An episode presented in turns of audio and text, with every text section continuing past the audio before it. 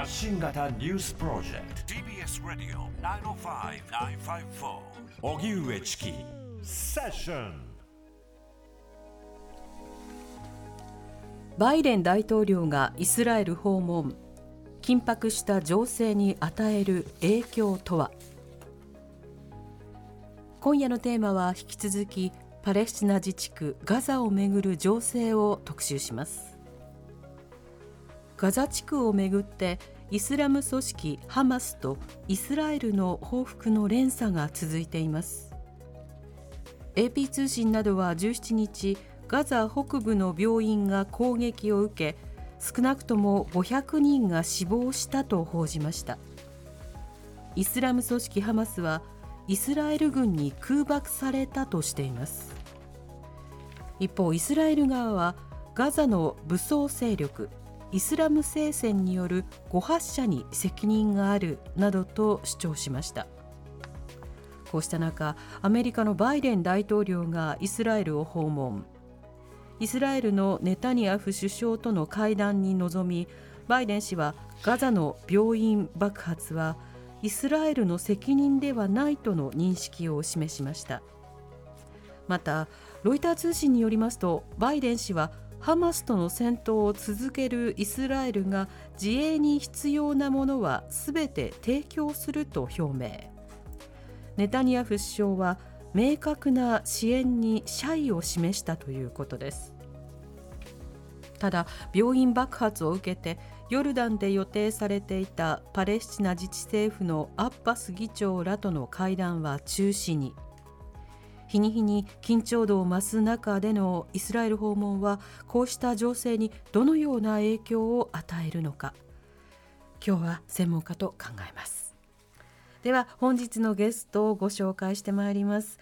まずは、えー、スタジオにアメリカ現代政治がご専門上智大学総合グローバル学部教授の前島和弘さんをお迎えしましたよろしくお願いしますこんにちは、はい、お願いしますどうも続きまして昨日に引き続きリモートでご出演いただきます中東の国際関係パレスチナ問題を研究されている防衛大学校准教授の江崎千恵さんです。よろしくお願いいたします。よろしくお願いいたします、はい、お願いします。ではまず前島さんに伺いますが、はいはい、この間、えー、ガザえ周辺での戦闘が激化しています、はい、この動きについて前島さんはどうまず受け止めていらっしゃいますか、うん、えー、このまず、えー、ですねそもそもこのハマスの攻撃の時にアメリカの話というのは、これは9-11なんだと、イスラエルにとっては9-11だという、その当時2000、えーとですね、2001年の9月のあの時の、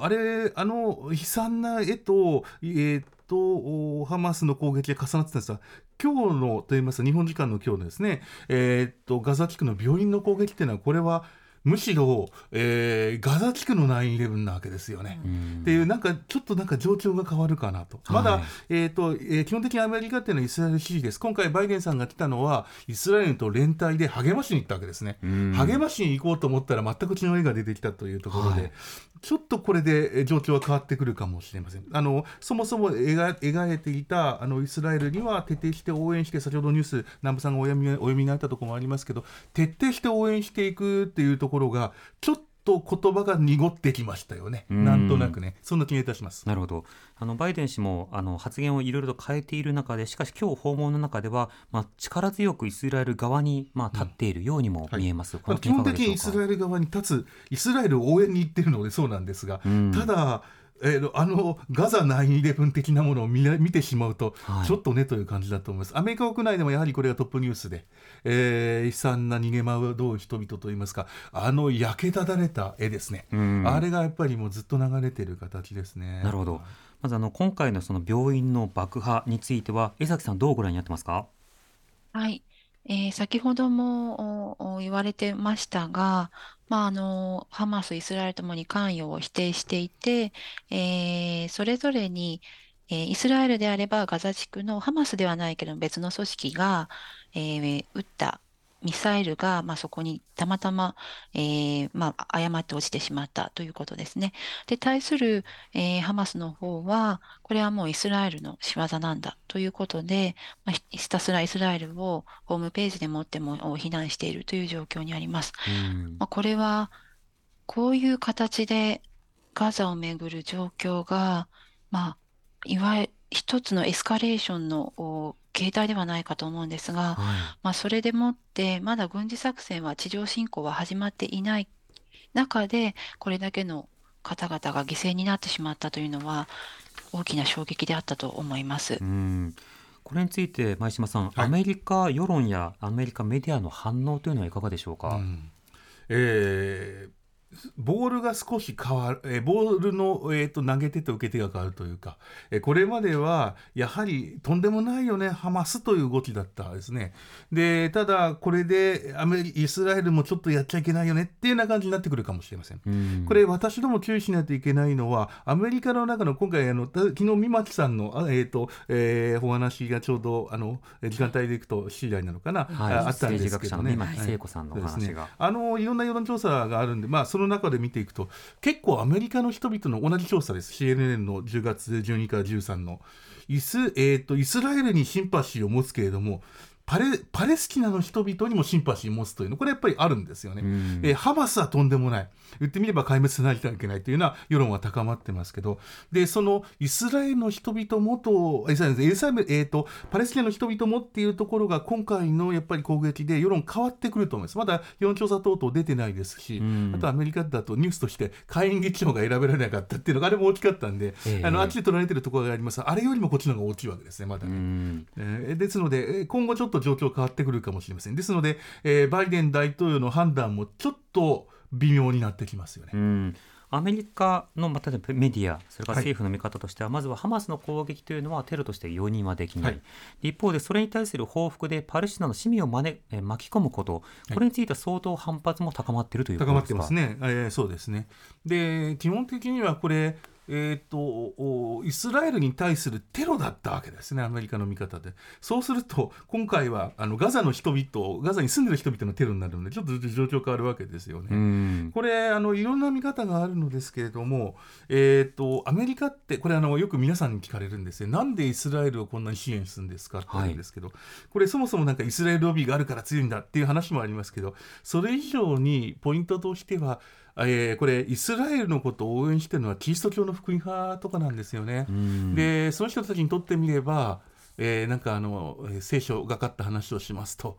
えー、神様は、えーと、ユダヤ人にパレスチナをあげたんだ、えー、そこが攻撃されるのはまずいと。でさらに、えーと、昔のその聖書の話でいくと、えー、それでハルマゲドンが起こって何かおかしくなったらイエスが復活するんだ。でだから、えー、イスラエルは絶対ないといけないんだってとんでもない我々にとってわけわかんない論理で、えー、結構でもアメリカの自己申告で25%が福音派、えー、アメリカのユダヤ人よりも福音派の方がイスラエルを支持しているやっぱここが根本的にあるので、えー、だいぶあのパレスチナの声を聞こうというところがありますけれどもで民主党側とかはあの微妙に、えー、っと二国二国家ああ共存がいいんだと思ってる人は結構多いわけですけど、はい、それでもやはり、えー、イスラエル寄りです。これはあの日本の人が驚くほどイスラエル寄りです。えー、キリスト教のあの民主党の方もキリスト教徒の人が圧倒的に多いので、えー、心はユダヤキリスト教なので自分たちのルーツなので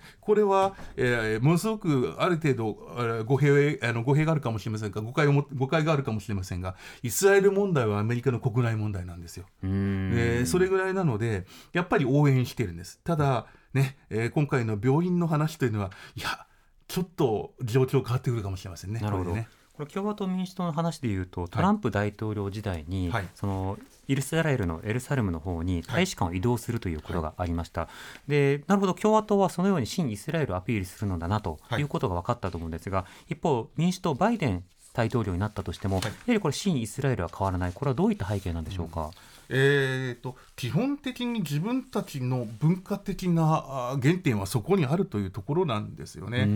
であのよくこんなことがやります、えーと、トランプ政権の時にはトランプと、まあえー、イスラエルの強硬派のネタニヤフは仲良しで。えーとちょえーと、アメリカの敵でもあってイスラエルの敵でもあるイランを保護していくために、えー、アラブ諸国とやっていくアブラハム合意を進めていくっていうこれがトランプ政権の時からスタートしていて。でバイデンになったらじゃあどうかというとサウジアラビアとの関係多少微妙になりましたがそのアブラハム合意アラブ諸国とイスラエルをくっつけながら、えーと、イランを孤立化させていく。同じムスリムであってもペルシャの方とアラブの方と違ってアラブとイスラユダヤ連合を作っていくって話なんですねこれバイデン政権も乗っているところがありますね。それやはり、えーと、民主党の方にとってみてもイスラエルは重要だというところがあります。あとこんなことを言う人がいます、えーと、バイデンさんにのとネタニヤフさんは仲が悪いからあこういう感じでだいぶあのイスラエルとの関係悪くなったっていうのはこれ全くの間違ってて、えーと、そもそもバイデンとネタニヤフっていうのはバイデンが議員でスタートした時からの友人であのー、ちょうどその時にバイデンが上院議員1970年代になった時に、えー、ネタニヤフが、えー、なんか選挙に落ちてアメリカのイスラエル大使館にいたんですね、はい、議会対策をしていて、はい、その時のコンタクトパーソンが若きバイデンだったのでもう50年来の友達なので喧嘩はしてもやっぱり分かり合える感じなんですよね。そのあたり実はあの、えー、バイデンもえー、これはあの言葉で言ってないですけど選挙選挙のウェブサイトにイスラエル対策私はシオニストだって書いてあったんですね。驚きで、そん。なことを言っちゃうんだと思ったんですさすがに言葉でしか言ってないんだけど。イスラエル主義ユダヤ主義なんだと、えー、そうなんです。私はイスラエルの人たちを徹底的に応援してるんだって言っちゃう。ただここあるんですね。えー、っと93年のオスロ合意を守りながら我々は二国家共存を頑張っていくんだっていうこれはやりながら。でもイスラエルプロイスラエル新イスラエルだっていうのはまず大前提であるとこう言ってっぱりそこ反発は来ないわけなんですね、民主党支持者の方も結構、基本路線はイスラエル主義なんですよね。それが欧州との違い、あるいは日本から見るところの違い、日本はどうしても、えーと、いい意味でちょっと引いて、俯瞰的に見ながら、あパレスチナとイスラエル、特にイスラエルがやってること、とんでもないよねと思う。特にあの、えーと、オスロ合意以降の全然二国家共存じゃなくて、えーと、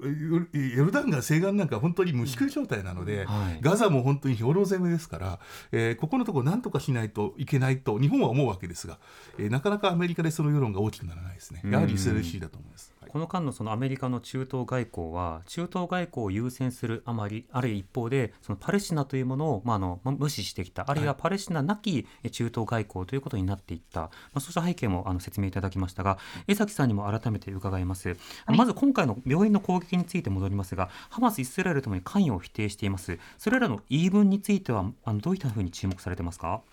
はい、えー、まあ今回のこの事件がおそらく双方ともに自身への予期せぬ批判ですとか、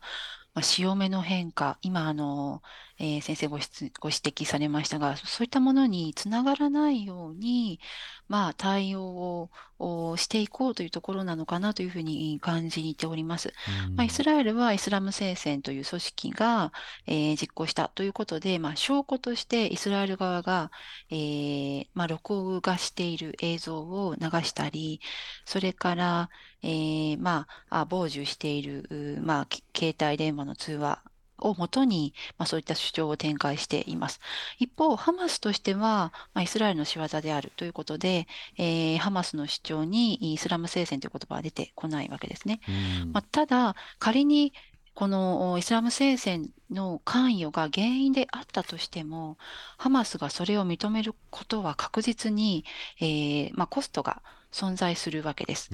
ハマスとイスラム聖戦というのは、まあ、連携して、えー、今回今回のこの事件の中でも連携して、えー、まあ、攻撃を行ってきたというふうにも言われています。うんうん、まあ、ですから、自身の、まあ、政策の正当性を主張するためには、やはり相手に非があるということを言わなければいけなくて、えー、イスラム聖戦が何か声明を出しているというわけではありませんので、実際のところは分かりませんし、えー、これメディア側も全く異なる、それぞれの立場が全く異なる、まあ、2つの見解を同時に流していて検証ができていないというところでもあるかと思うんですが、まあ、お互いに責任の所在をそれぞれの立場で、えー、相手に非があるということを強調し合っている。まあ、これもこの大きな流れの中で、まあ、戦争の中での、まあ、非難合戦、えー、であろうというふうに思います。なるほど。あのファクトというものがどうなのかというものが宙に浮いた状態ではありますが、うん、双方引き下がらない仕方でむしろエスカレーションの、まあ、きっかけになる可能性もある、その中ハマス側は人質の映像も公開しています。江崎さん、はい、この動きについてはいかがでしょうか？あはい、そうですね。えーやはりこの人質と、それからまあその映像を公開するということは、ハマスにとって自らに有利な環境ですとか、条件を相手側から引き出すための、まあ、カードであることに変わりはないと思うんですね。えーで、えーまあ、イスラエルによるこう地上攻撃が近いというふうに言われて、えーる中で、あの人質の方の映像を見ると、やはり憔悴感は否めないわけです。で、えー、まあ、そういうそのイスラエルに地上攻撃というものと、まあ、例えば今回の、まあ、この病院の、えー、事件なんかハマスは結びつけてもちろん主張するわけですけれども、はい、このこういった病院のあの、たとえそれがどういった原因であっても、やはりガザ地区で発生した事件であるということは、人質を自らの家族が人質としてガザ地区に、まあ、拉致されているというイスラエル国内のご家族とかの世論にも影響を及ぼすのではないかと思うんですね。人質の人命を本当に軍事作戦で奪還できるのか。これ我々はもう一回考え直さなくていいのかというような、まあ、そういうことの高まりも一つ、ひょっとすると狙いとしてあるのかなと思います。で、もう一つは、ハマスはこのように見てごらん、人質はまだ生きているよね。人質を生かしている。イスラエルはどうなんだ？っていうような、まあ、ハマスからすれば、これも当然イスラエル側が、まあ、自分たちを、えー、封鎖して自分たちの命を危険にさらしているという状況ですから、まあ、こういうこうコントラストのようなものを、うん、まあ、ハマス側は、えー、示してもいるのではないかなというふうに思います。コントラスト、対比をこう見せることによって、まあ、イスラエル非難の世論というものを刺激しようとしているわけですか。そうですね。うん、こうした中あの先ほどあのいろいろなアメリカ側の動きも紹介されましたが前島さんこういった人質の映像が公開されることは、はい、とりわけヨーロッパやアメリカに対する反応どういった影響があるんでしょうか、うん、ヨーロッパとかアメリカえー、ハマスとんでもないですね。一言で言うとそこですよね。えー、あのこれ多分今後なってもうすでにそういうところがありますけど今インターネットで、えー、いろいろな形で情報が嘘の情報が飛んでいく、で人質の話もこれはもうハマスとんでもないって話になり今回の病院の話はイスラエルそしてアメリカがとんでもないって話になってくる。国際プロパガンダがまたネットの上ではネットというかあのソーシャルメディアの上でもう出てきていてあの我々はそれになんか引っかかっちゃうところあると思うんですよね。どこまで本当かわからない。えもうすでにそういう状況になっている。えっ、と、多分そういうものが見えるウクライナ戦争の時には、いろんな形でそれを妨害する形で、えー、ファクトチェックみたいなことをやってたんだけど、はい、中東の話はもう長年この、えー、どっちが悪いんだって話やってね、どちらも同じような、またあのかパターンなんだけども、より、えー、と詳細でより綿密に作ったものが出てくるんでしょうね。で、まあ、いずれにしてもですね、あの、その人質はとんでもない。だけど、病院で人々が死ぬのもとんでもないわけですよね。うんうん、まあ、そのを、まあ、どっちもどっちというふうに見えるのかもしれないけど、まずはハマスが悪いわけですけどもね。はい、これ、状況として、まあ、そうした混迷の中で、バイデン大統領がイスラエルに訪問、そして発言することが非常に大きな影響を持つわけです。うん、その影響関係について伺っていきたいと思います。荻上チキセッション。TBS ラジオ TBS ラジオキーステーションに生放送でお送りしている発信型ニュースプロジェクト荻上チキセッション。今夜の特集はバイデン大統領がイスラエルを訪問。緊迫化する情勢に与える影響とはというテーマで、えー、スタジオには上智大学教授の前島和弘さんどうぞよろしくお願いいたします。そしてリモートで防衛大学校准教授の江崎千恵さんにお話を伺っています。引き続きよろしくお願いいたします。よろしくお願いいたします。お願いしますさて先ほど前島さんの解説ではバイデン大統領基本的にはイスラエルの応援に行ったのだというような説明がありました、はい、対して迎えるイスラエル江崎さんこのイスラエルとしてはバイデン大統領を迎えるこの意図というのはいかがでしょうか？はい、えー、やはりネタニヤフ首相は軍事作戦の詳細までもバイデン大統領に伝えるということが、まあ、事前に報じられていましたので、うん、えー、最大限の支持を獲得したい、まあ、その軍事作戦のゴーサインというものに、まあ、ゴーサインというか、まあえー、そうですね、その支持をアメリカからあ得ることで、やはりこの地震の決定のまあ正当性を強く強調したいというふうに考えていたのではないかと思います。うんこれは今後のまあ地上侵攻を含めた大規模戦闘に対するお墨付きをアメリカからもらうという格好になるわけですか？そうですね、そういったあの意図は確実に存在していたと思います。うんこれ実際にそのバイデン大統領の発言などを受けて、その意図というのは成功ということになるんでしょうか？えー、そうですね、協力に、まあ、あイスラエルとアメリカとの強力な連帯感というものが、バイデン大統領の発言にはあから読み取れると思いますので、まあ、でネタニヤフ首相としては、まあ、一定の、えー、成果を得たと言えるのではないかと思いますが、まあ、ただ、えー、やはりこの病院の事件というものが、あまあ、重くのしかかってたというのも正直なところだと思うんですね。まあ、これまでの経緯を振り返りますと、イスラエルは着々と予備役も招集して、えー、まあ彼らへの訓練も整って、軍事作戦、まあ、地上戦のに向けて、えー、環境を整えているというふうに言われている一方で、はい、ガザ地区の情勢はもう日に日に人道危機がより悪化しているという状況ですね。うん、依然として南部のラファは検問所が開いていません、うん、えー、トラックは支援物資を乗せてエジプト側で退去しているとも言われているんですが、あパレスチナ人の環境、それから、えー、ラファから外に出るため、出るべく南側に移動した、えー、外国人の方々ですね。こうした方々のまあ、あ生活環境ですとか、えー、そこにいらっしゃる、まあ、あ必要最低限の物資、まあ、これがもう日々尽きてきているという状況ですから、この人道的な側面に対して、やはりバイデン大統領としても、えー、バイデン政権かなり人権を重視するというふうにも言われてますから、えーまあ、あの、アメリカを支援するということに、そういうスタンスに変わりはないと思いますけれども、一方で、えー、人道危機をこれ以上拡大しない、長期化させないということに対して、これは、ね、あのブリンケン、えー、国務長官の動きから踏まえましても、うん、バイデン大統領は、まあ、ネタニヤフ首相とその点についても協議した可能性は高いのではないかというふうに思います。前島さん、この点どうでしょうか？はい、一つだけ言えること、これ、あの今ちょうど伊沢先生もおっしゃられたんですけど、バイデンが言った理由は、イスラエルの人たちを励ますとともに、やりすぎるののやりすぎやりすぎてはいけないぞっていうメッセージでもあるんですよね。一線を引こうとして一線。あの例えばこれも人道ですね。人道回廊ない中で人々を攻撃するなよっていういったところがあります。あともう一つ、えー、っとガザ地区をもう一回占領するようなことはまあやめとけと、うん、えー、二国家共存じゃなくてそんなことしたらイスラエルが一人勝ちなのでそれはまずいっていうこともこれ今回言ってるわけですよね、はい、だからかなり矛盾した訪問なんですね。イスラエルを応援しながらもでも人道回廊これエジプトとヨルダンとか話し合ってこうやるわけです。エジプトとしても一回受け入れたらまた戻すことがなかなかできない、うん、えー、もうずっと難民でいる可能性はありますしあとイスラエルとしてはもうこのままいってあの例えばウエストバンクヨルダン川西岸側ヨルダン川ヨルダン川の西岸の地区のあそこの方のファタハファタハがいる方ですがあちらの方はもう無宿状態になっていて、はい、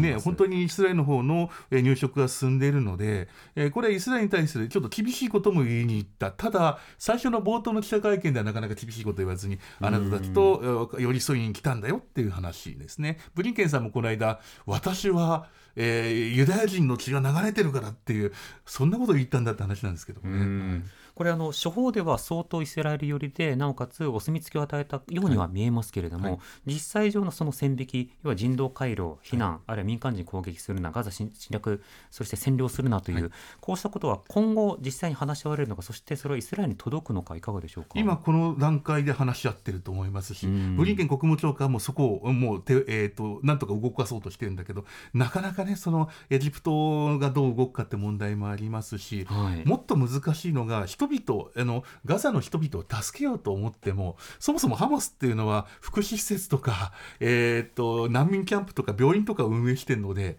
要するに、はえーと、ハマスがいるところに人々がいるのでうん、で動けない人ですね病院病人なんかまずに病人の人がいっぱいいるのでそれをハマスを根絶やしにするっていうことは一般の人をやっぱり、えー、巻き込んでしまう。この大きな難しさがあるので、なかなかこの行って励ますのはいいけどその後どうするっていうところはネタニヤフバイデン会談会談割れてくると思いますよね、はい、おそらく今結構やり取りをしているこの瞬間がそうだと思いますね、はい、またあの不透明なものの一つとして仮にハマス殲滅というふうにアメリカ側が拳を振り上げたとして、じゃあ仮にハマス後というものが実現したとしましょう。そのハマス後の統治というもののビジョン、はい、これはおそらく誰も持ってないと思うんですが、ね、どうでしょうか？でえーと、要するにイスラ、えー、ガザをもう一回併合するなというメッセージの中イスラエルが、えーと、コントロールできるはずがないっていうメッセージでもあるんですよね、そこは。はい、でハマス後はまた別のハマスみたいなのが出てくるわけですね。えー、絶対そうだと思う。それがあの、えーとねまあ、ヒズボラもまだいますけれども、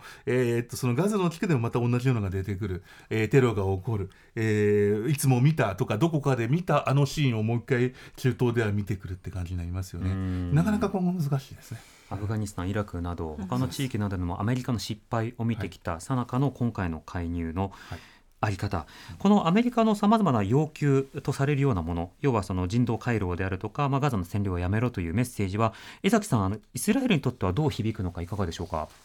はい、えー、まず、まあ、人道回廊ですね。まあ、こちら、あのえーまあ、イスラエル側はこういった人道的な対応についての停戦などは一切ないし、まあ、ハマスと当然、えー、そういった点で協議をするつもりもないということは依然として主張をしています。まあ、ですからあ一方でその軍事作戦を実施する上で、えー、人民の命を守らなければいけないもちろん人質が最優先かとは思いますが、まあ、それでも、えー、北部から、まあ、あ人々を徹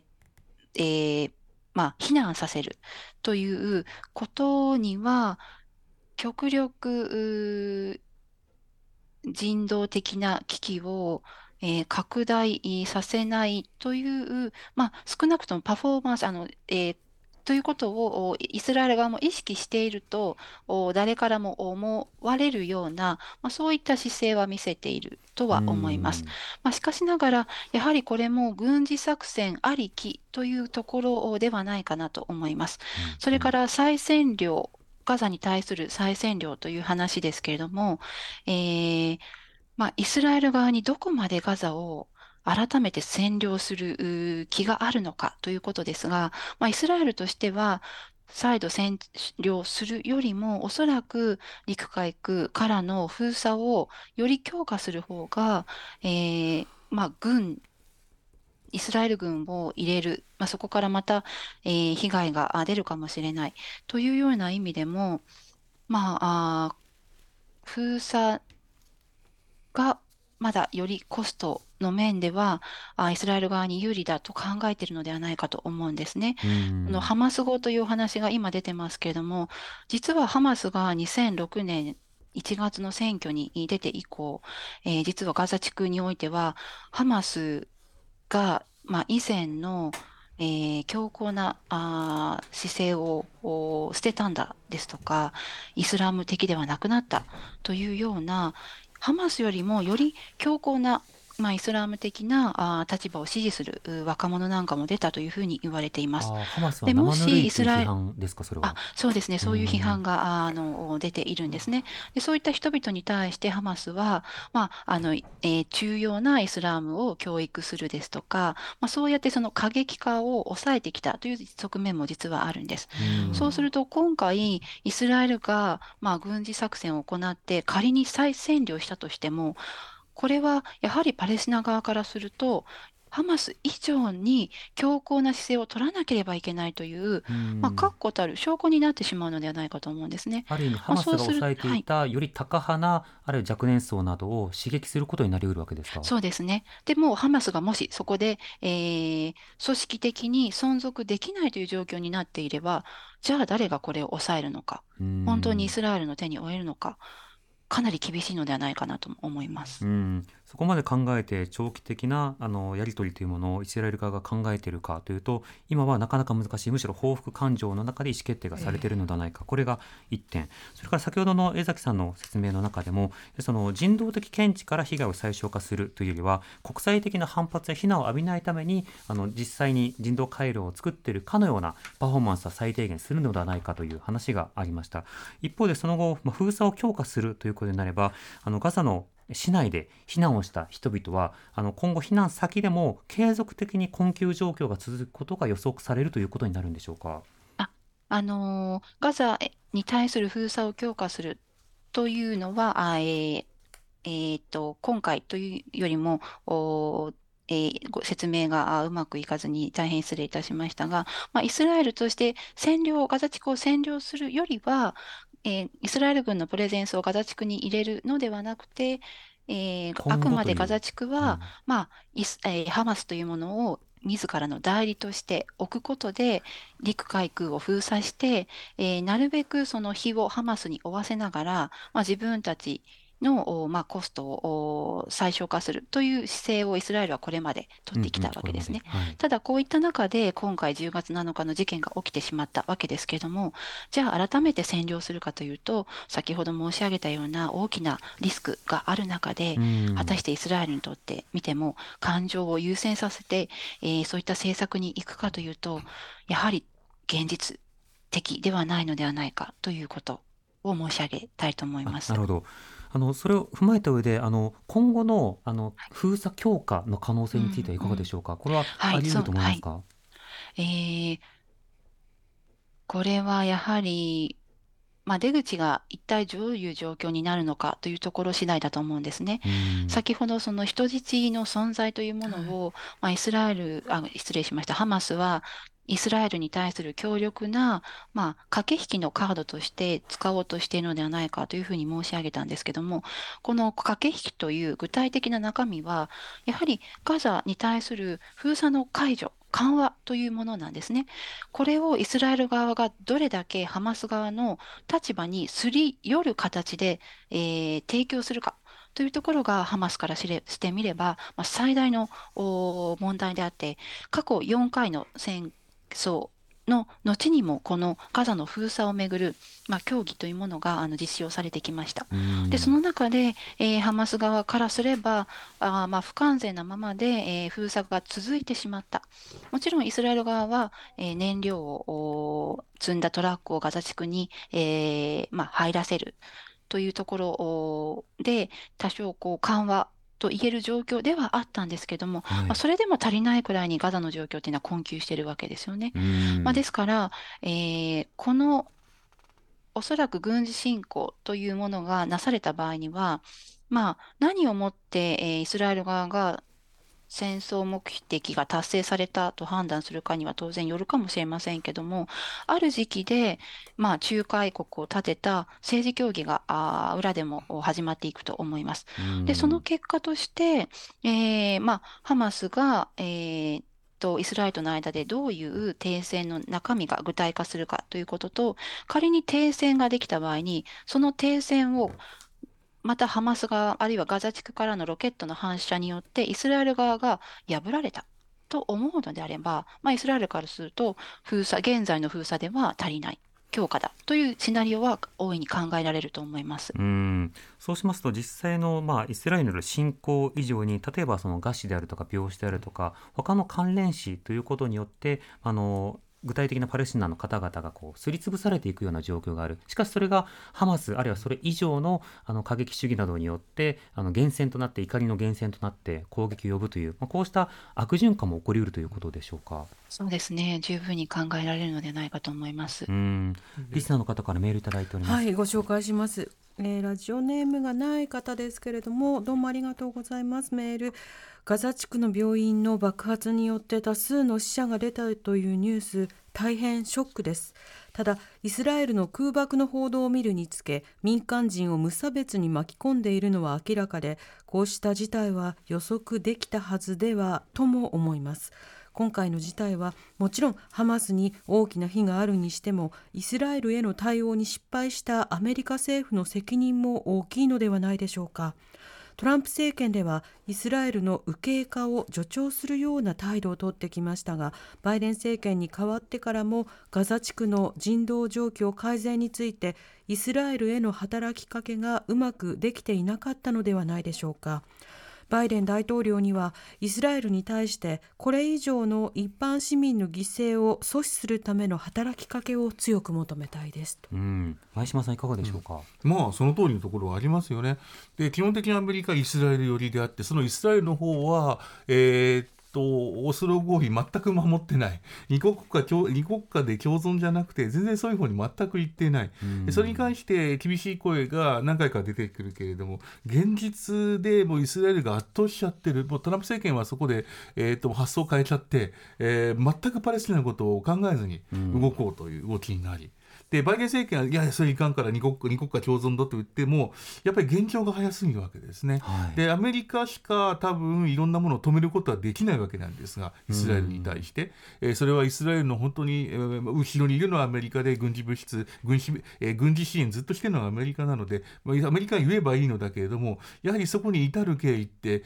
やっぱりせ、えーと、中の共和党民主党民主党アメリカの問題もありなかなかうまくいってないですね。それはあの、ご指摘の通りだと思いますよね。でもその9-11あの9.11という話もありましたが、はい、あの歴史的にもアメリカが供給した武器によってたくさんの市民が殺されたのではないかということで、はい、反米感情というのも当然刺激され、それがトータルにはそのアメリカのリスクも高める、そうしたことはなってはならぬということで例えばオバマ政権の時にはそのソフト路線でいろいろなそのテロなどの根幹を積むというのは単に暴力ではなくいろいろなそのコミュニケーションもあの必要だという一旦もそこを経由したその時の副大統領だったバイデン大統領ですが、はい、その路線というのは今はアメリカの選択としては難しいんでしょうか、えー、この路線はあります。ありますがなかなかねそうは言ってもそれはプロパガンダだよね。アメリカのソフトパワーとか言ってるけどそれは違うよねってことになると。あのその前のあのむしろバイデン、えーと、オバマ政権の前のブッシュ政権の最後の時にはあの、えーと、いろんな形でこれあのアメリカの PR がいけないしっかりしないからいけないんだってことで、えー、ラジオ放送とかテレビ放送とか中東向けめちゃくちゃお金を作って使っ、はい、やっつけてやってたんですが大体失敗したんですね。取ってつけたようなプロパガンダになるので。だからこれなかなかもう難しいのかなと思いますよね、その部分は。となるとあのバイデン大統領に、まあ、最後の仲介役のようなものを期待している一方で、はい、実際にバイデン大統領含めアメリカは相当イスラエル寄りの姿勢は崩し崩しにくい。国内のことを考えても崩しにくい、はい、で一方で何か言えるのはアメリカだと。っていうところは、これはもう、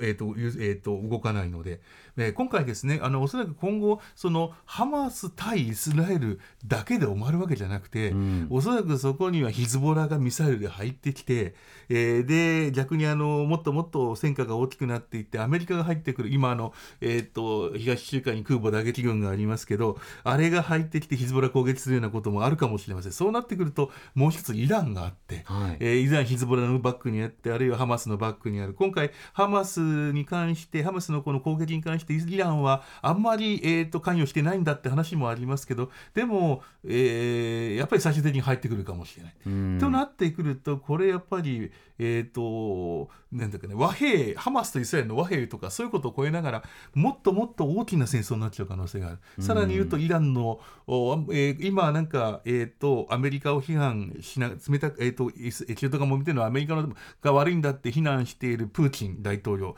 ですね、はい、えー、ウクライナに対するお金もこれで減るだろう。だから、えー、むしろロシアにとってプラスだと思ってるかもしれませんけど、イランを助けに入ってこれざるを得なくなるかもしれないとなると、これかなり混乱していくかもしれません。まあ、そうならないことを考えて、えーと、もっと小さく小さくハマスとイスラエルの話で終わればまだいい。でも、えー、そこには、えー、メールの方もあったんですけど、はい、市民の人々のいろいろな犠牲はやっぱりありそうなんですね。それはおそらく今、えー、やるかやらないかじゃなくていつかという段階の地上イスラエルの地上軍が入っていく、えー、その段階も5キロぐらいにいるわけですよね、はい、えー、ガザの。もういつでも入れるような戦車の状態ですのでなかなか今後考えるとあまり見たくないシーンがいっぱいありそうな気がします。ね、我々にとっても。でも国際的なミッションとしては被害の最小化とそれからまあ国際政治の中であのより紛争の最小化、はい、あるいは緊張の最小化、はい、これを同時に行わなくてはいけない。で介入できるプレイヤーは限られている、一方で WH WHO をはじめとして非難声明を出しているようなあの国際機関などもあるにはあるが、はい、具体的な介入力というのはどこも持っていないということになるわけですね。中国は今入ろうとしてますが何っていう感じですもんね。調停調停調停したいとかですね。あとロシアが自分たちの意図であの国連安保理の中で仲裁案出してきてます。やっぱりそれはもう乗っちゃいけないだろうって、えー、アメリカ日本もそうですがそこに賛成してます。あの反対してますけれどもね。なるほど。ではその和平のあり方あるいはこの紛争の展開のあり方今後についてさらに伺っていきます。荻上チキセッション TBS ラジオキーステーションに生放送でお送りしています。発信型ニュースプロジェクト荻上チキセッション。今夜の特集はバイデン大統領がイスラエルを訪問。緊迫化する情勢に与える影響とはというテーマで、えー、スタジオには上智大学教授の前島和弘さんを迎えしてます。よろしくお願いいたします。そしてリモートで防衛大学校准教授の江崎千恵さんにお話を伺っています。江崎さん引き続きよろしくお願いいたします。よろしくお願いいたしますさてバイデン大統領イスラエル訪問ということでその対談の内容協議の内容注目されるわけですが、はい。はい、もう一つ行われたかったことにも注目しましょう、えー、ユルダンのアブドラ国王それからパレスチナ自治政府のアッバス議長、うん、そしてエジプトのシシ大統領との会談。これが中止ということになりました、はい、この中止の背景前島さんいかがでしょうか、うん。やはりアッパス議長議長がイスラエル批判をしてるわけですね。イスラエルとんでもない、これはもうイスラエルがやったことなんだと、えーえー、とその病院攻撃は。えーまあ、その話を、まあ、イスラエル批判をする人が、えー、イスラエルとの今回の攻撃を、まあえーと、ハマスの攻撃を認めてあげて、えー、人道的に、えーとパレスチナといいますかガザの人たちを助けてくれっていう願いのバイデン大統領を受け入れるかどうかっていうとなかなかすぐ話せないわけですね。エジプトのシシ大統領もそうですし、えーと、やっぱりこれはちょっとすぐには話せないと。まあえー、今のところ帰りのバイデン大統領の帰りの飛行機の中で電話会談する予定だっていうのはあるらしいですが、はい、えーと、要するに人道回廊の話だったり今後の支援ですねあの人々の支援の話、えー、要するに人人々のし人々が、えー、普通の人々が、えーと、犠牲になったらそもそもハマスを攻撃できない。でもまあ難しい問題でのハマスを攻撃すると絶対人々が、えー、普通の人々がやっつけられるという問題がありますけどね。だから今回これはやっぱり大きいと思います。あの言ってみればバイデン大統領が言ってイスラエルの肩を叩いて、えー、一緒に行くよだけど変なことすんなよ。で、もう一回ヨルダンとエジプトですね、アバス議長とか、そういう、えっ、ー、と、シシ大統領とか、そういう人たちと話しながら、えっ、ー、と、人々を守ったよっていう、言ってみればいい外中東外交をしようと思ったんだけど、完全に顔に泥を塗られた感じになっちゃったですね。片方にこうまあ、踏み入れるような格好に結果としてなる可能性があるということですね。ネタニヤフさんのうまいけなんていうのかな？あの、えー、に立ってあのお墨付きという感じになっちゃうかもしれませんね攻撃のね。うん、江崎さんは今回のあのパスされた会談の数々についてはどうお感じになりますか、はいはいそうですね。やはり、えー、ヨルダンでこの4者協議をするというところは、まあ、バイデン大統領念頭にあったのは人道的危機の回避、まあ、あ縮小化、そのための支援を得るということだったと思うんですね。で、アッバース、まあ、大統領が出席のもとで、えー、アブドラ国王とシシ大統領から、まあ、現地を取りたいということだったのではないかと考えますと、やはりこのガザ南部に、まあ、避難している方々もそうですし、まあ、ガザ地区に対する、えー、支援あるいはその安全地帯の設置など、まあ、人道危機をに今すぐ手を差し伸べられたかもしれないというタイミングが失われてしまった。ということの、まあ、意味は非常に大きいというふうに思います。うんあのこれアメリカ尿にらみ外交要は両方に対してあの人道的な対処と、まあ、支援とっていうことを確保する予定だったのがそれが難しい今後中東との対話という点でいうと前島さんいかがでしょうか？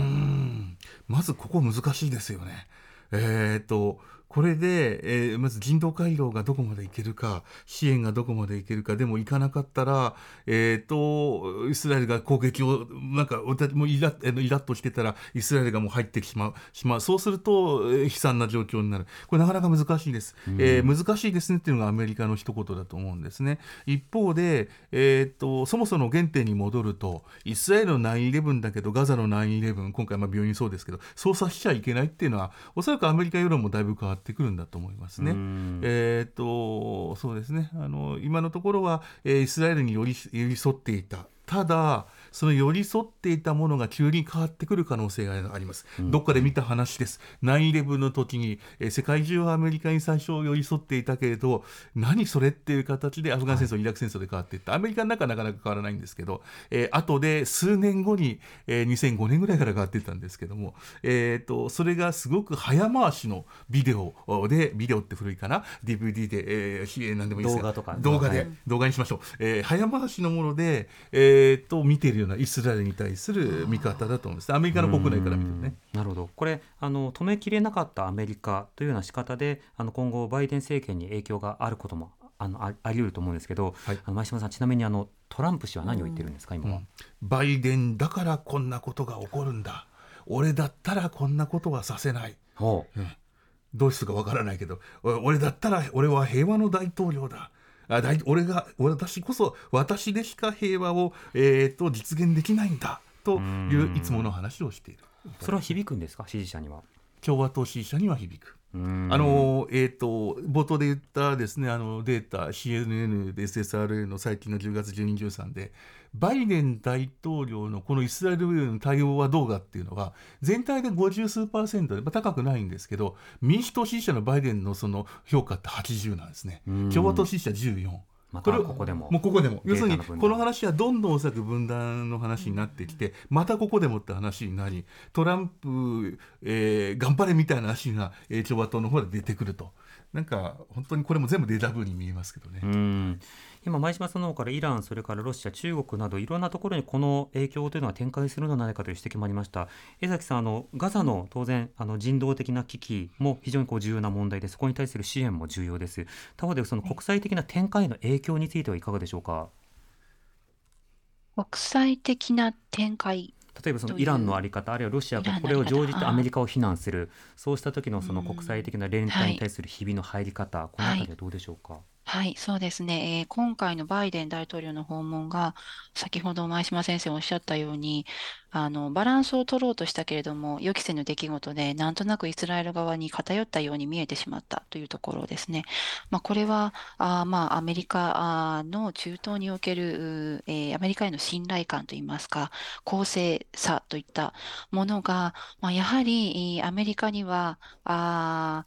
えー、まあ、そこが欠けているというような認識を強くしたあまあ、中東の人々多かったのではないかなというふうに思います。えー、トランプ政権以降、パレスチナとの関係は極めて悪化をいたしましたから、えー、大使館の問題もさることながら、えー、例えばワシントンにある PLO の事務所を閉鎖するだとか、まあ、そういったこと、実はバイデン政権後でもこれまだ、あの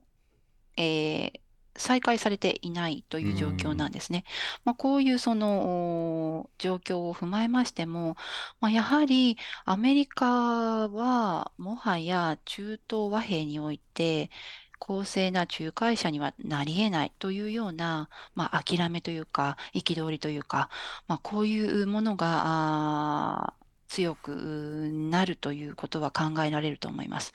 で、こういったものの受け皿としてハマスのみならず、まあ、ヒズブンラーですとかイランが、えー、相対的に影響力を持つという可能性はもちろんあると思うんですね。まあ、一方で、今回のこのガザのをめぐる戦争がどこまで拡大するかという話ですけれども、まあ、アメリカが、えーまあ、軍事的な支援をイスラエルに提供する、それから空母を派遣する。といったことは、まあ、やはりイランに対するメッセージでもあると思います。うん、えー、イランがヒズブンラ、えーと、レバノン南部を拠点にイスラエル北部に対してミサイル攻撃などを実施する、えー、イスラム、まあ、シーア派の組織と言われているヒズボンラーですね、はい、を動かして、えー、ハマスを支援するような、すなわち、これは裏を返せば、まあ、イスラエルをより苦境に陥れるような攻撃を行えば、戦況はエスカレートをしていく可能性が濃厚ですけれども、まあ、アメリカのこの軍事的なプレゼンスが以前よりは確保されている、以前より強化されているという中にあって、果たしてイラン側に手を出したらアメリカが待ち受けているかもしれないという状況の中で、はい、どこまでエスカレートさせようという生きがいがあるかというのはちょっと疑問だと思います。大きなプレイヤーがそうしたメッセージを出し合っている中で今ひとまずは非政府セクターなどが支援の手などいかに入れようとしようとしているかメディアが報じようとしているかという格好で、まあ、なんとか命をつなごうとしているそんな情勢だということも踏まえておきたいと思います、はい、上智大学教授前島和弘さん防衛大学校准教授江崎千恵さんとお送りしました。ありがとうございました。ありがとうございました。ありがとうございました。TBS ラジオ荻上チキセッション TBS ラジオ905-954